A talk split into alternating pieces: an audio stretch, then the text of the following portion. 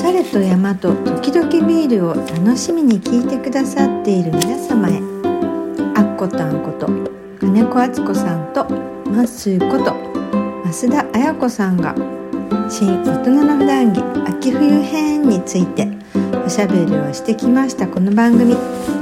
少しの間小休止させていただくことになりました。また再開いたしますのでその日を楽しみにお待ちください。編集木村でした。